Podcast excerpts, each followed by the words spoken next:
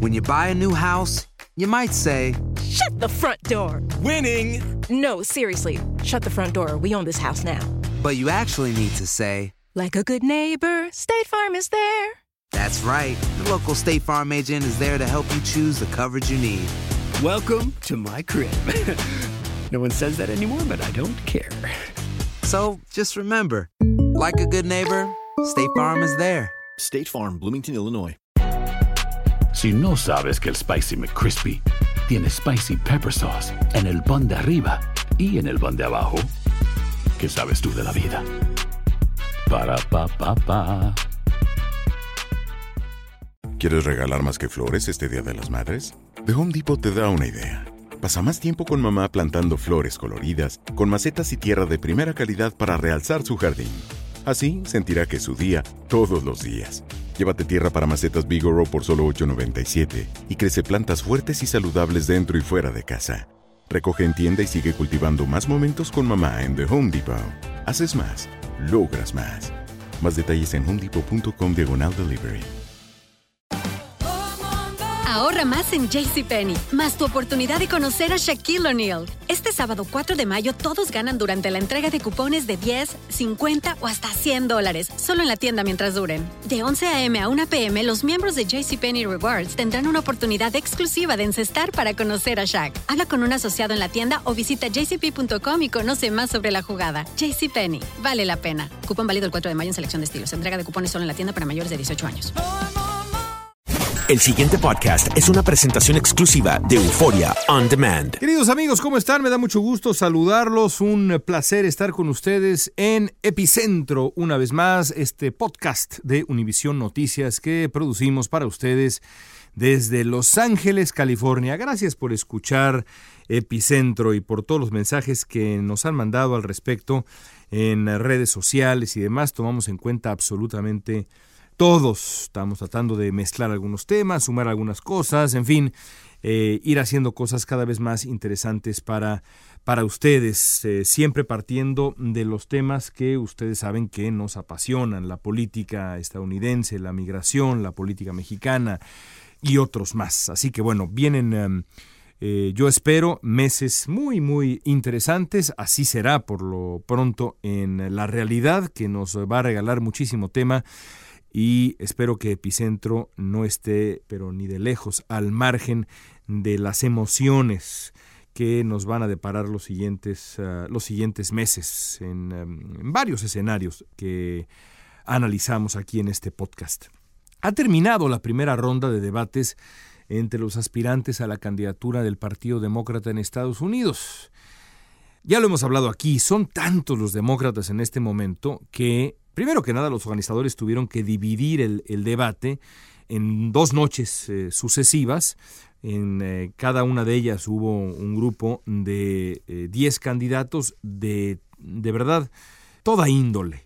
Hay para todos los gustos entre los candidatos demócratas. Yo pensé que estos dos debates eh, serían superficiales, les faltaría sustancia y nada más por el simple hecho de la cantidad de personas en el escenario, a pesar de que la, a las cadenas que organizaron los debates le dieron un muy buen tiempo a cada uno de estos encuentros, es muy difícil cuando hay 10 personas ahí que los moderadores puedan repartir juego de manera eficiente y que los eh, políticos en cuestión, los aspirantes en cuestión, puedan sumar análisis mm, que tenga algún tipo de sustancia genuina. Es lo que indica la lógica y lo que yo suponía, pero lo cierto es que las dos noches nos eh, regalaron momentos memorables y presentaron a los candidatos, a los votantes demócratas, y como no habíamos visto antes. En la primera noche destacaron, y por cierto, las, eh, los participantes en cada una de las noches fueron sorteados, así que bueno, fue la suerte eh, la que definió quién estaba dónde. La primera noche correspondió a eh, Julián Castro y a Elizabeth Warren. Eh, Julián Castro, el exalcalde de San Antonio y exsecretario de Vivienda con Barack Obama, es el único hispano en la contienda y se adueñó de varios temas, empezando por el tema migratorio. Castro sabía que tenía que aprovechar la, primera noche, este primer debate, para por lo menos adueñarse de ese tema y hacerlo como solamente él podía hacerlo. Para lograrlo tenía pues que atacar a Beto O'Rourke, quien también ha hecho de la migración un tema recurrente en su campaña y además es también tejano y joven como Castro. Así que Castro fue tras de O'Rourke y lo cierto es que lo hizo ver mal. Eh, está claro por qué Beto O'Rourke, que tiene muchas virtudes y lo hemos dicho aquí eh, varias veces, ahora parece rebasado parece que ya ha alcanzado el punto de máximo rendimiento en su campaña y no yo no veo cómo pueda O'Rourke aspirar eh, ya no digamos a la candidatura presidencial sino incluso a ser considerado como candidato vicepresidencial y no solamente se debe a sus propias limitaciones que ha demostrado en estos meses de campaña sino también a la relevancia que han tenido otros como Julián Castro. Y sin embargo, la reina de la primera noche fue Elizabeth Warren, que se ha consolidado como el tercer lugar en las encuestas, por debajo de Joe Biden y de Bernie Sanders, que estuvieron en el segundo debate, la segunda noche entre los ah, demócratas. Fue sin duda una muy buena noche para Elizabeth Warren, ocupó el lugar de privilegio, siendo que ella era entre esos candidatos de la primera noche la que ocupa a su vez el eh, lugar eh, más alto en las encuestas. Eh, le fue bien a Warren. Warren es una mujer profundamente estudiosa, elocuente, que se ha ganado y de manera completamente justificada se ha ganado a pulso el ser identificada como quizá la candidata de unidad entre el ala progresista, eh, de, más de izquierda, y los moderados en el Partido Demócrata. Ya veremos en qué termina esto, falta mucho tiempo. También Cory Booker, el senador de Nueva Jersey, un hombre también de gran elocuencia, destacó en esa primera, en esa primera noche. La segunda noche fue de verdad, caray, de pronóstico reservado. Primero que nada, porque ahí estuvieron eh, Bernie Sanders y Joe Biden. Segundo y primer lugar, Joe Biden encabeza las encuestas todavía por un buen trecho, eh, con Bernie Sanders en segundo sitio. Y junto a ellos, Pete Buttigieg, el alcalde de South Bend, Indiana, este eh, hombre joven, pero eh, de verdad de una claridad eh, envidiable a la hora de exponer sus ideas y transmitirlas.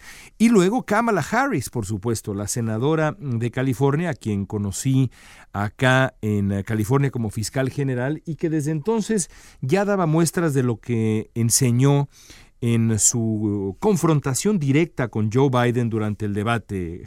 Harris es de verdad implacable a la hora de preguntar, a la hora de interrogar. Y así lo fue con eh, Joe Biden, al que hizo ah, ver mal cuando le reclamó su ah, defensa de posiciones, pues que en este momento son absolutamente insostenibles eh, eh, y que un hombre como Biden pues ahora se ve obligado a defender de alguna manera porque tiene pues una carrera de décadas, auténticamente de décadas le cuestionó a Biden su respaldo a políticas eh, discriminatorias de verdad dolorosas. Hace 40 años mm, Biden eh, pues eh, se vio sorprendido por la, por la contundencia, incluso por la brusquedad, aunque fue elegante, pero fue brusco en el sentido de lo súbito de eh, Kamala Harris, una mujer que muchos pensaban podría incluso ser, en caso de que Biden se impusiera como candidato demócrata, una posible compañera de fórmula para Joe Biden. Eso no está descartado, ya veremos qué ocurre, porque bueno, la política es así, nada es personal y todo es, digamos, dentro del juego, los cálculos, la estrategia política, pero en este caso Harris fue durísima con Biden quien eh, trastabilló, se vio irritado, molesto, sorprendido, y así le fue a Biden. Eh, Bernie Sanders eh, no recibió, no, no estuvo, digamos, en la mira de ninguno de los otros aspirantes de manera directa, pero tampoco se vio con esa frescura disruptiva que le conocimos en la elección pasada, cuando era básicamente un político desconocido y irrumpió en el escenario imponiendo no solamente un discurso, sino una agenda eh, que al final terminó por eh, afectar y, de esto no cabe duda, a la candidatura de Hillary Clinton. Y ni modo, así es la política. La contienda demócrata parecía pues eh, un juego de niños para, para Clinton y terminó enfrentándose con un hombre complicadísimo, un rival auténtico como Bernie Sanders. Y la señora Clinton emergió de esa batalla contra Sanders, pues de verdad afectada. Así que ahí está la lista.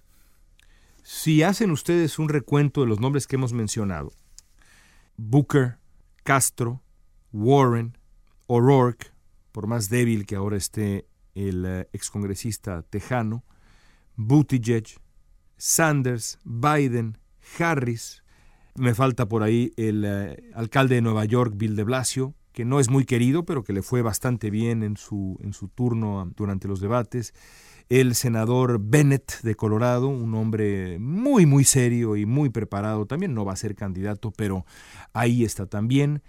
Estamos hablando de 10 políticos notables. Las primeras encuestas eh, después del debate demuestran que Kamala Harris ha pegado un brinco mayúsculo y ahora está entre los primeros cuatro candidatos entre los demócratas, ahí junto con Elizabeth Warren, Bernie Sanders, Joe Biden, Pete Buttigieg. Y esto apenas empieza. Vendrán nuevos debates en septiembre, por cierto, organizados por la cadena ABC y por esta cadena Univisión. Y muchas cosas pueden cambiar. El primer gran corte seguramente se dará por ahí de octubre y para febrero tendremos otro corte, por lo menos si ha ocurrido tradicionalmente. Pero lo cierto es que hoy por hoy tenemos por lo menos, digamos, una decena o una docena de notables políticos. No todos tienen la misma posibilidad de ser candidato presidencial, ciertamente no, yo creo que no más de cinco van a pelear, de verdad pelear por esa candidatura. Muchas cosas pueden pasar, pero eso es lo que yo creo. En cualquier caso, el tener una docena de políticos de esos de esa diversidad de estilos, propuestas, edades, acercamientos. Es de verdad algo notable. Por eso decía yo, esta semana en el periódico El Universal en México, que esta es la generación dorada del Partido Demócrata. Porque haciendo un repaso de otros procesos electorales a lo largo, digamos, de la historia reciente del Partido Demócrata, no hay otro momento en donde el partido haya reunido a políticos de esta magnitud. Simplemente no lo hay a políticos y no políticos, porque ahí también está un hombre como Andrew Yang, que también tiene ideas de verdad excepcionales y es un hombre eh, brillantísimo. No, no tiene posibilidades de ser candidato, pero va a ser una figura de verdad atractiva, lo es ya. Pienso, por ejemplo, en la contienda que arrojó a Barack Obama como candidato presidencial en el 2008. Ahí estaba Hillary Clinton, estaba también John Edwards, estaban eh, otros dos o tres candidatos de buen nivel, pero nada ni por asomo como lo que vemos ahora. Esta es una gran oportunidad para el Partido Demócrata. Esa es la realidad. No solo es la dinámica entre los candidatos, sino el grupo en sí. Hay para todos los gustos. Claro, el riesgo es evidente. En el 2016, con solo seis candidatos al principio de la contienda, había seis al principio, luego se redujo a tres y luego evidentemente a dos. El partido estuvo a punto de fracturarse por la lucha, a final de cuentas, entre Hillary Clinton y Bernie Sanders. Ahora con veintitantos el peligro es mayor. Pero también es grande la oportunidad porque la lista de aspirantes, como ya decíamos, seguramente se va a reducir en el otoño y luego eh, a finales del invierno ya el año que viene. Pero si los candidatos que vayan perdiendo fuerza se suman activamente a la promoción de quien será al final el aspirante para derrotar a Trump, el partido va a tener un grupo inmejorable de surrogates, como se dice acá, es decir, representantes, para apelar al electorado, convencer al electorado en noviembre. La convención del partido, que será por cierto en Milwaukee, Wisconsin, va a ser pues francamente un desfile de estrellas del movimiento progresista contemporáneo, porque no nada más se trata de los candidatos los aspirantes a la nominación, a la candidatura demócrata, son también aquellos que no están ahí. Pienso, por supuesto, en pues estrellas como la congresista Ocasio Cortés, que pues no tiene ni siquiera la edad para buscar una candidatura presidencial, a los 29 años es demasiado joven como para aspirar a ello. Pienso en el alcalde de Los Ángeles, Eric Garcetti, pienso en eh, varios más, varios políticos más de distintas zonas del país que de verdad se antoja esto como un grupo, de, de no menos de 20, 25 políticos en activo Y sin hablar de los políticos ya retirados, porque pues ahí está el expresidente Clinton, el expresidente Obama, que van a ser también voceros muy importantes, la propia Hillary Clinton a su manera. Así que el Partido Demócrata tiene una generación dorada, un Dream Team. En teoría, la mesa está puesta para que el Partido Demócrata escoja sabiamente y con el respaldo de esta pléyade presente un frente común en noviembre del año que viene. Ahora, también hay riesgos. La clave está en resistir la tentación de nominar a un radical que desilusione a los votantes de centro. Pues si lo logran y además logran mantener la cohesión, los demócratas podrían poner punto final a la pesadilla trompista. Esa es la buena noticia. La mala es que es muy pero muy pronto para cantar, ya no digamos victoria, esperanza. Porque los demócratas, como mi Cruz Azul en México, qué dolor, rara vez pierden la oportunidad de perder una oportunidad. Gracias amigos, hasta ahí la dejamos esta semana. Gracias por escuchar Epicentro. Regresamos dentro de unos días. El pasado podcast fue una presentación exclusiva de Euphoria On Demand. Para escuchar otros episodios de este y otros podcasts, visítanos en euphoriaondemand.com. Aloha mamá. Sorry por responder hasta ahora. Estuve toda la tarde con mi unidad arreglando un helicóptero Black Hawk. Hawái es increíble. Luego te cuento más. Te quiero. Be All You Can Be, visitando goarmy.com diagonal español. Boost Mobile tiene una gran oferta para que aproveches tu reembolso de impuestos al máximo y te mantengas conectado. Al cambiarte a Boost, recibe un 50% de descuento en tu primer mes de datos ilimitados. O, con un plan ilimitado de 40 dólares, llévate un Samsung Galaxy A15 5G por $39.99. Obtén los mejores teléfonos en las redes 5G más grandes del país. Con Boost Mobile, cambiarse es fácil. Solo visita boostmobile.com. Boost Mobile, sin miedo al éxito. Para clientes nuevos y solamente en línea, requiere AroPay. 50% de descuento en el primer mes requiere un plan de 25 dólares al mes. Aplican otras restricciones. Visita Boost para detalles. Hay gente a la que le encanta el McCrispy y hay gente que nunca ha probado el McCrispy. Pero todavía no conocemos a nadie que lo haya probado y no le guste. Para pa pa pa. ¿Quieres regalar más que flores este Día de las Madres? The Home Depot te da una idea. Pasa más tiempo con mamá plantando flores coloridas, con macetas y tierra de primera calidad para realzar su jardín. Así sentirá que es su día todos los días. Llévate tierra para macetas Bigoro por solo $8.97 y crece plantas fuertes y saludables dentro y fuera de casa. Recoge en tienda y sigue cultivando más momentos con mamá en The Home Depot. Haces más, logras más. Más detalles en homedepot.com diagonal delivery.